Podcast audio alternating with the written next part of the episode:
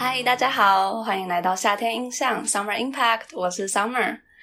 大概距离缅甸政变已经进行到了第四个月，那我们这一集要做的就是关于缅甸政变的一些近况更新，并且我们也邀请来了过去曾经在缅甸担任国际职工连续三年的伙伴于桑，那来跟我们一起分享他在缅甸担任职工的感受，以及现在对于诶缅甸政变的状况。我们能够做些什么？还有与缅甸剩下的志工方面、志工端的联系。很高兴邀请到于桑，于桑巴和大家打个招呼。明格拉巴，大家好，我是于桑，太可爱了。那我想要先请教于桑一个问题，就是在最一开始的时候，诶，你怎么会选择缅甸，然后去做连续三年的志工服务呢？哦，呃，我先简单自我介绍一下，我是一个基督徒。那我一直以来就是有在教会协助设计一些儿童的活动，以及啊有些课程的教案这样。那在几年前的时候，台中有几个教会呃联合起来，开始在缅甸举办儿童营，然后呃也到各个村落去走访。那因为是我是学生嘛，然后暑假有时间可以去准备这些课程、设计活动，然后以及能够在暑假的尾端，我们通常是八月底的时候去出队这样。那再加上就是有一些儿童办活动的经验，所以在被啊这些长者们询问要不要去参与这个这项活动的时候，我其实没有想很多，就是可能刚好有时间，然后有心力就去投入这样。那说实在话，要说初衷嘛，其实也没有什么太太宏大的初衷啦。对，明白了。那你这样子就去了缅甸的这个过程，嗯，你觉得他对他给你的第一印象，还有一些感受是怎么样的？因为我毕竟没有去过缅甸，所以我很好奇缅甸的国情。嗯，对，呃，我觉得比想象中的。大家通可能通常想到东南亚哦，可能就是呃热带国家，嗯，哦可能还会很下雨啊，或是觉得很湿热之类，不可能以为比台湾还要更湿热。但其实体感相对于台湾夏天，其实缅甸是属于就是比较干热那一种，就是对，就是虽然热，但是不黏。然后，其实我真的超超爱缅甸的天气。就我有一个就是一起去的同性的朋呃朋友，然后他是就是一个长期受过敏困扰的朋友。然后他说到缅甸之后，他的鼻子都畅通了，呼吸特别的畅快。这样。对，然后。呃，我记得我们那时候就是可能刚从阳光的机场，然后要离开机场，然后到城市就是下榻饭店这样。那其实一出去就开始大塞车，城市的车真的非常非常多。他们大概是。六七线道吧，每一个线道都塞满。六七线道，对，六七线道。会不会是因为只是在机场外的那个大道是六七线道？城市里都是六七线道没有，城市没有那么多，城市大概可能就是两三三三，顶多四吧。对，但机场那一段真的是车非常非常多，然后呃也很杂。然后 OK，然后我 我说的杂是指是它可以同时看到左驾跟右驾车在同一条路上行走。真的假的？对，所以我觉得，哎，第一次看到的时候，觉得，哇靠，你们怎么这样开车，好危险！所以他们衍生出那种缅甸特有的，就是司机的喇叭的术语嘛，就是可能扒两下是，哎，你赶快让我过啊，什么之类的。不管扒几下，都是给我闪边的意思吧。对，然后他们也会有很多，就是那种呃，就是嘟嘟嘟，像挡车那种。我知道嘟嘟车，柬埔寨的时候也会有。对，然后他们就是各种就会穿梭在车阵当中。明白。对，就是比台湾的 转车阵还要还要厉害啦。我觉得他们车技都不错，这样。嗯嗯嗯。对，那他们马路上铺的就是。呃，跟台湾不一样，他们是铺水泥而不而不是柏油。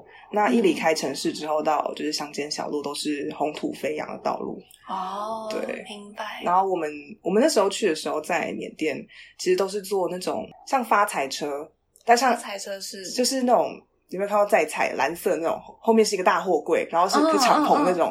对，然后我们就是坐那种敞篷车，然后旁边会有两条两条长板凳 这里面上面放两条长板凳，我们就是 A 相对而坐这样，然后顶多上面会有个遮雨棚，所以其实旁边都是那种，就是其实背后会有一个空隙。嗯，对。然后反正就是我们每天就坐那个车，就是来来去去，然后就是一出门一整天晃荡晃荡之后，真的就是每个人身上都会带一点红色。那至于是晒红的红，还是就是尘土非常的红，那我们就就可能见仁见智，我也不知道是什么这样。太可爱了，嗯，哦，所以你觉得交通给你的印象就是非常的乱中有序，然后很多元，没错明白。对，如果让你在那里骑机车，你敢吗？呃，因为我们余桑平常在 在台湾是 是个彪仔吧？对我也是每机车一把手，哦，在那里我不敢哦，他们也不太安不太安全帽的，非常勇猛。对，那吃的呢？你觉得吃的料理方面？这个可能就跟我们大家对东南亚印象比较符合，就是他们比较重口，然后酸咸辣，哦什么都给你加这样嗯嗯，对嗯。那你觉得你最喜欢的一道料理是什么？你觉得如果我哪一天去到缅甸，你推荐我一定要吃的料理是什么？凤梨饭，真真的那是什么啊？好酷哦！就是他们有两种做法，一个是把嗯果肉就是拌在饭里面，像是炒饭那样，这样会好吃吗？我觉得蛮好吃的。咸甜混在一起的。呃，对，但是哦但是哦，你知道，就是在缅甸这种就是比较热的情况下，吃一点清爽那种饭是就是很舒服对，蛮舒服的。还有另外一种是它就是把凤梨挖空，然后把饭填到那个凤梨的瓮，像瓮里面，然后把它塞，然后可能进去里面吹啊，还是什么之类的，太可爱了，就有一种凤梨的香气，就是在每一粒饭里饭上面都被裹满，这样明白对哇哦，所以缅甸本身也是很盛产凤梨，就是了。可能热带水果吧。好酷哦！好，嗯那我如果到了缅甸，我一定会吃凤梨饭对，啊。那还有其他料理吗，对，料理方面，呃，哦，有一余个桑是很懂吃的。啊，跟他吃饭，如果餐厅跳的不好，他还会念你。对，但是他们他们有一个，就是我觉得不太不太像缅甸传统特色菜，就是因为我去的地方服务的地方主要是在缅甸北部，然后那边比较靠近中国的那个边境，这样，所以会有一些就是来自云南，可能祖先是云南人，然后他们就是云南菜。然后我们在那边吃到，哦我是第一次吃到云南火锅。好酷哦！对，那云南火锅就是我们一般火锅是一个就是大的锅子凹的嘛，就是一个锅子。然后他们有一个火锅不是，他们是在下面，他们是有一个像帽子吗？像帽子，呃，有点像你你的意思是说锅子的形状本身很像帽子，还就是它中间是帽子的形状，旁边是放让你放哦锅料的。我懂我懂，嗯嗯，嗯对啊里面会添炭北平川菜锅的那种，对，有点像竖起来的，对对对然后那个蛮好吃，还有一个是呃，我我其实不太确定它的就是真正的名字是什么，但是每个人就 是端来就 吃就是了。这它就是会有一个大盆，呃，算是一个放在一个竹竹篮竹盆子上嘛，嗯就是对，然后会有各式各样的菜，可能花生啊，然后什么鸡啊，然后有饭啊，然后有些蔬菜啊那种，对，然后每个人就放一片叶子，就洗好的叶子，就是那你的哦菜、菜盘，叶对对对大圆叶，对，然后你就把就是你要的东西用右手，你只能用右手，真的哦对，是右手还是左手？等一下我 忘记了，反正感觉大部分应该是只能用右手，因对为左手大家都说是拿来擦屁股的，对对不对？然后你就拿着手套，然后就抓你要的饭，然后这样吃，这样哦，明白。对，手抓饭应该叫手手抓饭啦。真的哦，对对对你自己乱取的。没有，这真的是叫手抓不要，你不要害我出去给人家笑。应该是叫手抓饭吧。哇，好有趣哦！对对我记起来，我记起好来。那你觉得他们的穿着呢？他们的风格、穿衣风格、时尚？因为我们之前看资料的时候看到他们的传统服饰就是筒裙嘛。对，那你觉得他们穿的真的都非常的传统吗？还是其实大部分人也都牛仔裤啊、T 恤啊等等等？我觉得大部分在正经场合的时候，就是他们还是会穿他们传统服饰。真的、哦？，对，就是嗯男性的话，可能上面是一件白色衬衫，然后下身就是可能各种呃可能棕色啊，然后暗色系的那种，呃，像一片裙，它其实展开是一片布，然后它就是是围绕在腰间，然后嗯，对，然后其实感觉起来蛮凉爽的，因为我试穿过。我想问你怎么知道？你是掀人家一片没有没有，哎呦，不知道掀起来看到什么东西。对，然后呃，然后他们每个人标配就是脚上会穿着一双夹脚拖这样。哦，对，然后他们学生制服就是不管哪个地区，你在缅甸嗯哪个学校，嗯，呃，都是穿的一模一样的制服他们就是白色衬衫，然后男生可能是绿色的军绿色的长裤，女生可能就是军绿色一片裙这样。所以这个是从国小到国中、高中都会穿那样子的制服吗？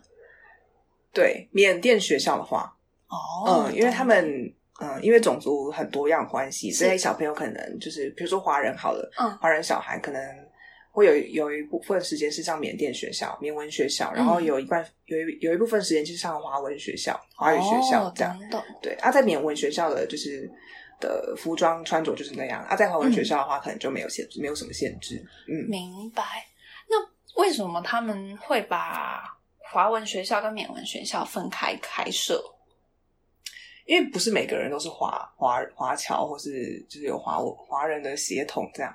可能在缅甸大部分区域，可能在仰光啊，或是嗯、呃其他城市黑吼之类的，嗯他们可能就是缅甸人占大多数，然后他们就上缅缅文学校就好。但是在嗯就是可能呃华人比较多的社会当中，或者村落里面，嗯可能爸爸妈妈还是会希望他们有可以学华华语语这样。嗯然后因为嗯、呃如果华语学得好的话，其实对他们之后。因为中国跟缅甸那时候，我不知道现在有没有，可是一直有在持续的合作这样。嗯然后他们可能缅甸成绩好的，其实是可以上中国的大学去念书。明白，对，所以就是多一个语言对他们来说很重要。对，也是也是有帮助。哦，嗯懂懂懂。不过，因为那时候听雨商讲，很有趣的一个点是，你说你看到的那群孩子们会是早上六点多起来去上华文学校，，对然后上了一个半小时以后，接着去缅文学校，对然后下课以后大概五点多吗？嗯四四五点然后嗯接着又回到华文学校。对，我听起来就觉得华文学校 感觉就像我们的补习班啊，对英文补有点像。其实有点像。哦，懂懂，所以它不是一个真的常设，就是你从早上八点到五点的一间学校，他比较可以把它当成一个外语补习班这样。对，哦，原来是这样。嗯，这样子听完后，觉得对于缅甸的想象更立体了一些，觉得更了解了 他们一点点。嗯，你在那里遇到的缅甸人们，好，就是这这一群朋友们，嗯，你觉得你对他们的印象会是比较偏向，比如说热情啊，嗯或者是比较内向、害羞的？可能还是比较内向害羞。哦，真的、哦，对，但是就是小朋友的话，因为我们大部分时间是跟小朋友相处，我啦我自己，然后真的很单纯，就是其实，嗯呃，我们通常第一天四五点的时候，嗯，就是才才会开始这样，因为他们等到他们回来华文学校的时候，才开始办营会这样。啊，早上都在玩。早上他们去缅文学校，我说你，哦，准备，我在准备，我你知道在吃凤梨饭。啊，哎、不要这样。反正就是呃，我们就会先，我们第一天就不会排什么，嗯我们就是跟他们一起玩这样。其实只要刚开始可能虽然有点生疏，但是嗯就是一起玩，然后就是一起就是在他们的广场那边就是 尖叫，然后什么之类的。对，隔天之后嗯就是大家就会变得很亲近。明对对。对对，所以嗯小朋友很真的很单纯，然后也很纯真，这样。那你们都是中文沟通，对，就讲慢一点。哦，嗯，真的很强哎、因为他们平常呃小一点的小孩子，就是可能、嗯。可能幼稚园那个年纪，他们还是会进到华文学校嗯。里面这样，但是可能就是很粗浅很粗浅，他们是学那种就是罗马拼音，懂对他们。平常日日常讲话其实们学的，就是那个对。英文，就是打字是英文输入，没错。然后变成中文的没错没错，哦对，然后因为他们平常还是透透过就是讲话还是缅缅语，对，所以跟小朋友讲话真的要慢一点。那你接着跟我们分享，就是带这一群孩子的整个志工过程好了，有没有什么可爱的故事之类的？呃，我们的内容主要就是会分成就是品格课程，然后有些卫教活动跟就是大团康玩游戏这样。嗯那比如说品格课程好了，我们前年的时候是做就是用戏剧的方式去呈现一个就是食蚁兽，就是一个一个故事。他是说食蚁兽他最初不喜欢自己的鼻鼻子，嗯，但在后来发现就是自己的食蚁鼻子兽长什么样子啊？就是他鼻子很长，然后就是有点俗 Q 气？你自己上网去 Google，反正他是去 Google 哎 反正他就是呃，可能去尝试大象的鼻子啊，然后去尝试可能老鼠的鼻子啊、长颈鹿的鼻子嗯。之类的，才发现哎，原来自己的鼻子才是最适合自己的嗯。这样的这样的故事。然后我们用这个故事去表达说，就是人与人之间，就是虽然有不一样的地方，但是呃，不一样不代表说是不好的事情。是那我们每一个人都是就是特别而且独一无二的个体，这样子。嗯对，那我们也用就是图画纸绘画的方式，嗯然后给他们一面镜子，让小朋友就是呃很认真的去观察自己的脸，然后把自己的脸就是画下来，嗯然后请他们分享说，哎，自己最喜欢哪里，或是自己觉得自己哪里也很特别的地方。那因为我们通常分组的时候是按照他们本身班级的分组，所以他们小组成员都通常都很认识彼此。对，嗯那我们也会在小组时间的时候。呃小队时间的时候互相分享说，哎，就是你觉得这个同学他平常有什么特别地方，或是他有什么优点，这样。好可爱哦，嗯，对，然后明白分享彼此的特色，这样，嗯，对。然后像卫教活动的部分，像前几年就是他们呃有盛行登革热这样，是对。那我们也就是特别带小朋友就是认识什么是登革热，然后登革热要去怎么预防，然后登革热得到登革热会有什么样的症状啊，然后我们要去怎么去治疗、去预防 倒水这样。你讲到这个，害我想到怎样？我之前跟那个也跟大学同学，嗯然后我们有一次去柬埔寨，然后也是去当志工，嗯那时候的主题也是登革热，然后我就记得我那时候在那里演蚊子，在那边嗡嗡嗡的飞。我现在想起来，觉得自己真是有够愚蠢，真的都会这样，真的。所以你们也是用演戏的方式，也是会用演。戏的方式。那你都演哪一个部分？哦，我们会就是因为我自己有设计一个，等一下，我自己有设计一个大海报，这样，所以会拿着海报，然后去一一讲解，然后可能就是会，比如说讲到症状，嗯。然后就比如说呃会发烧、身体虚弱，就在那边就是演颤抖、颤抖那种感觉，对，演身体虚弱，明白明对。白哦，就是把症状演出来。，对，让他印象比较深刻，是。是是，然后其他部分，比如说像吸收，嗯。对我相信大家经过就是新冠肺炎的疫情之后，对嗯。洗手五字诀、七甚至七字诀都非常熟悉。那我们那时候字诀是哎，内外夹内外夹攻大力丸，怎么会忘记？对，小朋友缅甸小朋友搞不好都比你还记得。对我回去再 Google 一次。今天也出了很多作业给我。对，反正就是会教洗手，然嗯后刷牙，怎么刷去预防蛀牙等等。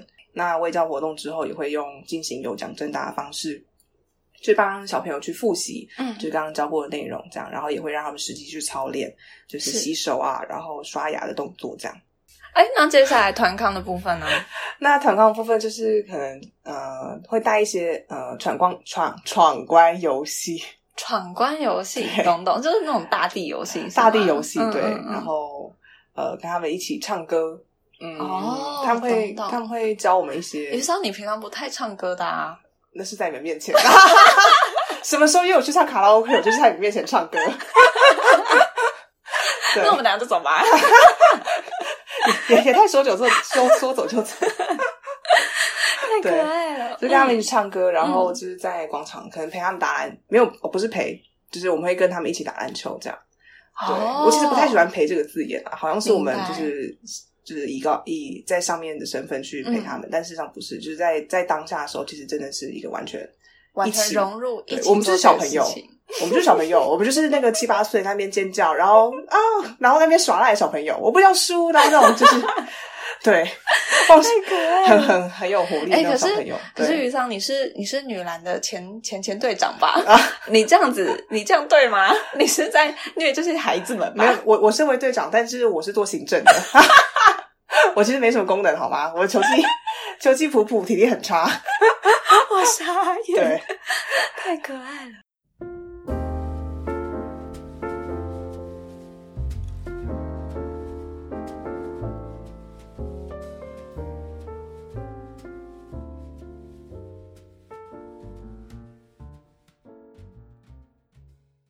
哎，雨桑，那我想要你这样连续三年的夏天，嗯你都待在缅甸度过了。嗯，那你觉得这一段时间有哪一些很深刻的体会，或者是一些自我的回馈或成长吗？嗯，我们服务的地方就是在缅甸的北部。嗯那缅甸北部这块区域其实跟很多的国家接壤。那我们它的西边是跟新印度孟加拉，那嗯北边是跟中国，那可能东边是泰国跟缅呃辽国这样。对，其实这块地区是就是充满了各种种族，然后少数民族混杂的混居的地方。那就是在种族比较多、民族比较多的地方，很自然的可能会有一些纠纷、征战等等。像我去的呃，其中一年就是我们去之前啊，我们是八月底去的，然后嗯七八月的时候就有收到消息说，可能某某某几个桥被炸断了，然后哇、可能就是加油站被放火烧，对，就是会有这些嗯比较激烈的冲突。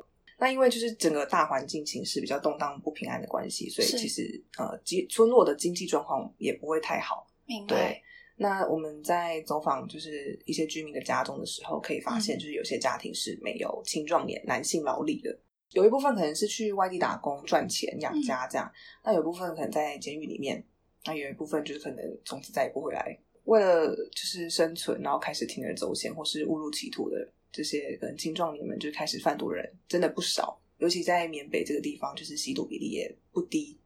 在缅甸贩卖毒品的话还好一点，可能被抓到的话，呃，被关进牢里面，就是关个几年，然后就可以被放出来。但是如果往北，往北迈入中国的，在就是中国呃禁毒严打的政策底下，其实很多我我有听到就是可能是被枪毙的，或是就是真的就回不来了。对，下场其实都没有很好了。嗯，那就是没有男性青壮年的这些家庭，那生活重担就其实会慢慢的转移到孩子们的身上。他们通常一个家庭会生蛮多的小孩，三四五六个起跳都是蛮正常的。那也有听到一些就是中学毕业之后，他们就需要回到家里面帮忙维持家计。那有些就是甚至呃可能小学毕业就也没办法踏入中学一步，他们就可能只步小学。然后也有看到一些就是我们在逛市集的时候，就是很长，因为我们是外国人的脸孔，然后就会有一些小朋友围绕在我们身边，就像要我们要要给钱给他们这样子。就是当地人说，是因为就是他们的父母可能很懒惰，就是其实他们父母那一辈的也没没没受什么教育，通常都是那种生而不养不教的状态，这样，所以他们可能就不会，嗯，就是我觉得没有什么当父母，然后没有办法承担那个家庭的感觉，没有那个责任感，这样，所以会会让小孩子出来乞讨。看到这些，其实因为我跟孩子相处过，那这些孩子其实真的很单纯。然后在缺乏中看见，就是拥有，就是是我在这些孩子们身上学到的。那这里的青少年就是也会总是让人心疼，因为在这么年轻还没有长大的情况下，他们就需要开始养家赚钱。所以我觉得这是我在缅甸看到的啦。对啊，因为可能在台湾还是大家可能吵着要手机，然后或是呃跟大家互相比较，同台之间还可以开开心心上学的年纪。也不否认台湾有些地方可能也是会这种这种这样的事情发生，但在缅甸这块地方是大多数，在蛮年轻的时候就必须要承担起整个家的重担。这样，那你觉得这些体验啊？虽然你说一开始你是不报什么初衷或原因来到缅甸的，这些最后最后这些收获、这些体验，它有给你什么新的想法吗？就是未来你可能在。去到缅甸的时候，你会有一些新的原因哦，就是因为呃，缅甸是一个发展中的国家，对，那它在建设上面，就是呃，经济成长上面真的非常非常快速。可能我前一年来的时候，来到这个村落路还没有铺好，今年来的时候路已经铺好了。或是我前一年来，呃，可能就是这个机场还是比较呃，可能一层楼，然后简简单单这样。可能我下一年来的时候，哎，总变三层楼，还有 mall 商场的出现，这样 可能外资开始进入，这样。那其实发展真的非常快。可能前一年来的时候，哎，小朋友手上都还没有手机，对。然后下一年来的时候，哎，已已经有大概一半的人，然后手上已经有智慧型手机了。对，他们品牌大大部分都是 vivo，我有研究过，因为广告打很大。对，好可爱。嗯，对，所以非常。容易取得外界的资讯，然后就是像呃，然后手机可能就是呃五光十色啊，然后开始眼花缭乱这样。是。对，所以嗯，在这么经济快速成长，然后环境的快速建设，然后外资大量流入这个时代，在缅甸这个国家，如果有机会再去的话啦，就是啊，我希望就是能够嗯，在活动当中，就是教小朋友怎么，就是把自己的步调慢下来。就是不要受，因为很就是你拿到手机，其实有蛮多的诱惑，再加上可能爸妈没有什么管教的情况之下，嗯，对，可以给他们一点呃明辨是非的的眼光，对的能力，对，不要误入歧途啦，不要走向不好的道路，这样，对，就是希望的做，嗯。网络对这群孩子们来说，感觉就有点像是个双面刃吗？对，如果你用的好，它其实真的是得到了很多很多的资源。对。然后可能视野啊格局可以大大大大的学习力，对。但是如果说真的像你说的，反而变成一种诱惑，对，那好像影响也真的是蛮严重的。因为其实东西本来就没有好坏，只是看我们怎么去用它。至少我们去观察到的，就是可能小朋友的家长通常本身没有什么教育的文化，嗯，对，所以在引导孩子们这一部分可能会比较。比较薄弱一点啦。是对，那如果就是可能为了好管教孩子，不要嗯让孩子吵爸妈，就是可能给他一部手机的话，其实有点像，其有点像实通病，这对我觉得这个在台湾，对，在 everywhere 大家都会真的会看到同样的事情。对，所以。嗯但因为因为可能在台湾不会那么接接触，容易接触到毒品或是一些就是嗯。可能会伤害他们的生命或是影响他们一辈子的那种东西，这样，所以可能台湾好一点，但在缅甸的话，就希望不要误入歧途，至少有一点明辨是非的那个，对啊，是。哦，在这里，在这里再补充一下，就是我们针对缅甸，并不是整个缅甸国情，而是嗯。就是渔商去服务的对。这一些比较偏远的对。小村落。那我接下来呢，要跟大家补充一下，更新一下缅甸的近况。那首先，在缅甸军事政变以后，我们上一次有提到由反对派组成的全国团结联盟。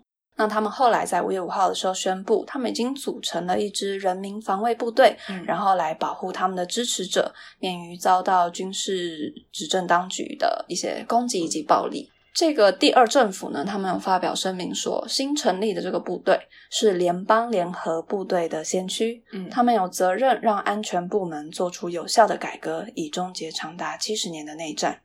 自从军方在二月一号的时候发动了政变的夺权，然后把翁山苏基的民选政府推翻以后，嗯其实缅甸各地天天都上演大规模的示威抗议，并且促使了安全部队升高暴力镇压。嗯许多独立媒体呢，包含了 Seven Days、还有今日缅甸等等，这些可以向外界说明现在缅甸到底发生什么事情的这些独立媒体，嗯都已经强迫关闭掉了。然后，所以政变迄今呢，遭到杀害的平民大概有高达七百八十人，嗯然后有超过了三千七百人是遭到拘留的。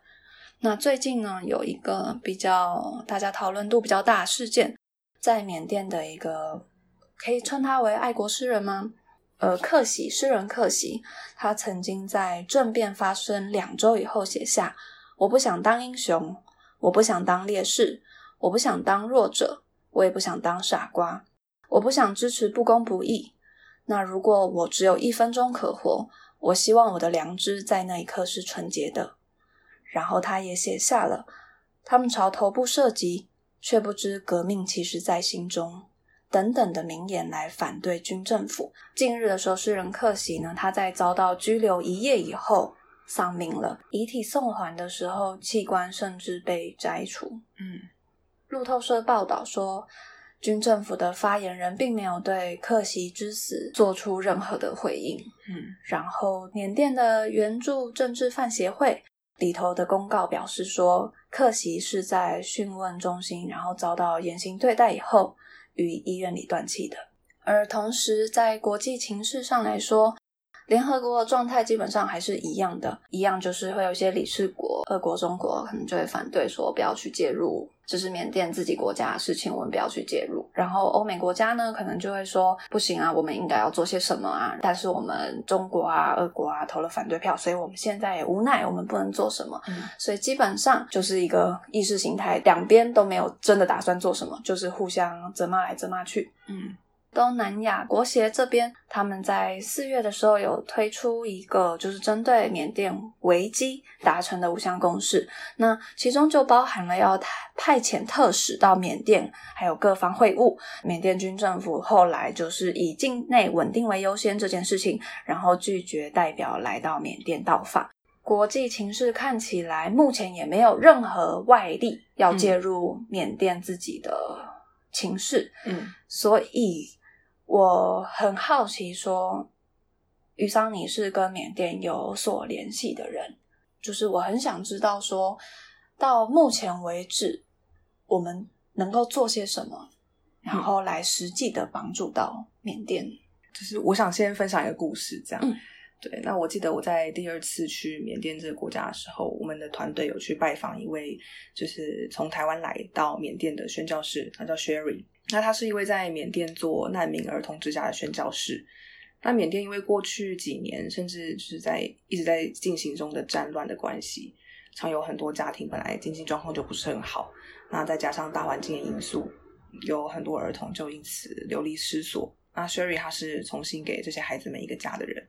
那他的难民之家也是在缅北啦，对。然后在他分享当中，可以真正的深深敬佩她一位女性，就她真的是当初就孤身一人来到这个不太平的缅甸这块地方。那在这个吸毒人口也是比例不低的环境当中，甚至会有呃，可能电线被被剪断或者被怎么样呢，偷拿去变卖的情形。嗯，在真的治安也不是很好啦。那他是怎么样买下一块土地，然后真的是从零开始，好开始建造遮风避雨的房房屋。对我们有那时候有听他就是简单的分享，那有给我看一下照片，那真的是从原本竹屋。然后木屋，然后一点一点的变成哦，可能水泥盖好了，就是砖块屋这样，变比较整齐的样子。嗯，就说实在话，就是他一个人真的很不容易啦。那我我自己是觉得，就是不是有，就是真的非常过人的心智，以及真的非常啊坚定的目标，他应该是不太可能，不太可能会有人就是这么有爱心的离开原本一个就是台湾生活好好的舒适圈，来到一个就是环境真的不是很很好。你可能水管都要重接，然后你可能水的来源都不是很干净的一个地方，这样，对，那将自己的时间啊、金钱、心力都完全投入在这这些孩子们身上，陪伴他们，来教导他们。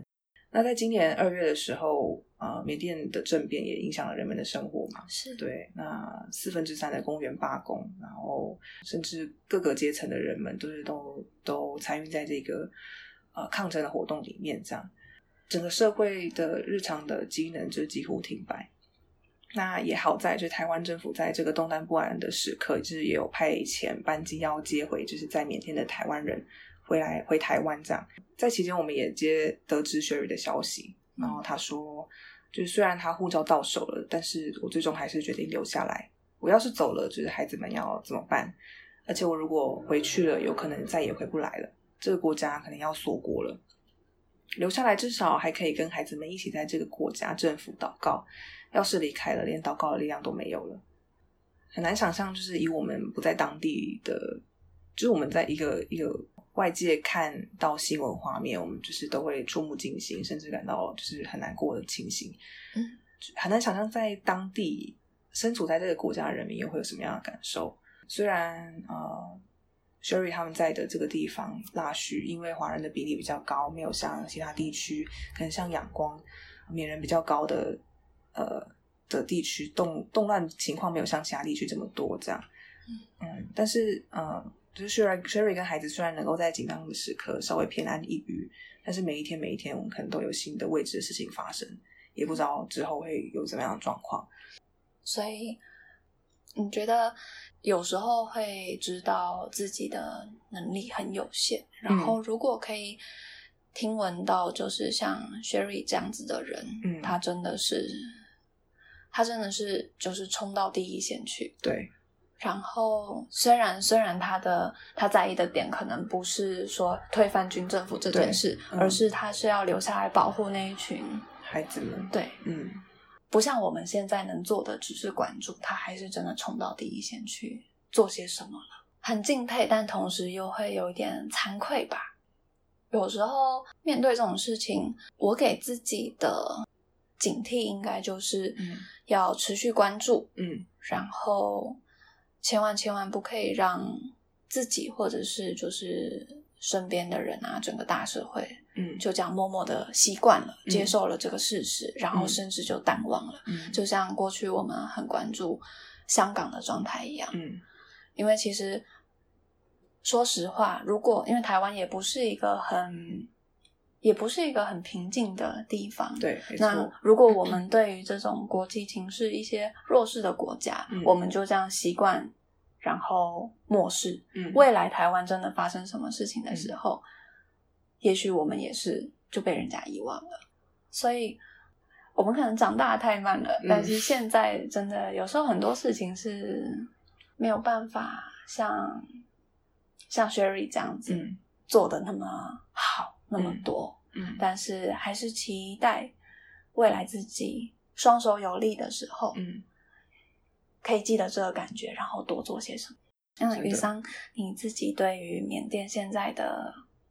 感受应该比我更深刻的吧，毕竟你是三度踏上这一片土地的人。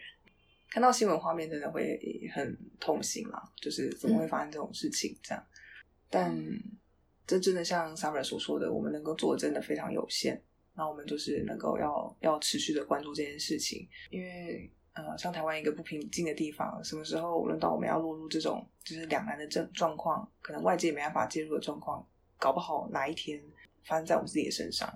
如果我们就是漠视了别的国家，那搞不好到时候 别的国家也会漠视我们。这样是对，所以就是也是邀请大家，就是能够持续的关注这件事情。嗯，在这里提供大家一些方式持续关注。第一个当然就是国内一些很优秀的一些独立新闻媒体，嗯那当然可以持续追踪。那如果是缅甸当局的，还有剩下的一些呃有在更新的，像是粉砖或者是他们本身就是独立报道的一些粉砖，对。嗯然后像是那个今日缅甸，如果大家可以时不时的关注一些国际新闻等等，我觉得都是一个很棒的表达关心的一个方式。嗯，所以就带这个很难受的感觉继续前行吧。好，希望它成为我们的力量。对，嗯，好的，那谢谢大家，今天的节目就到这里结束喽，大家拜拜。拜拜。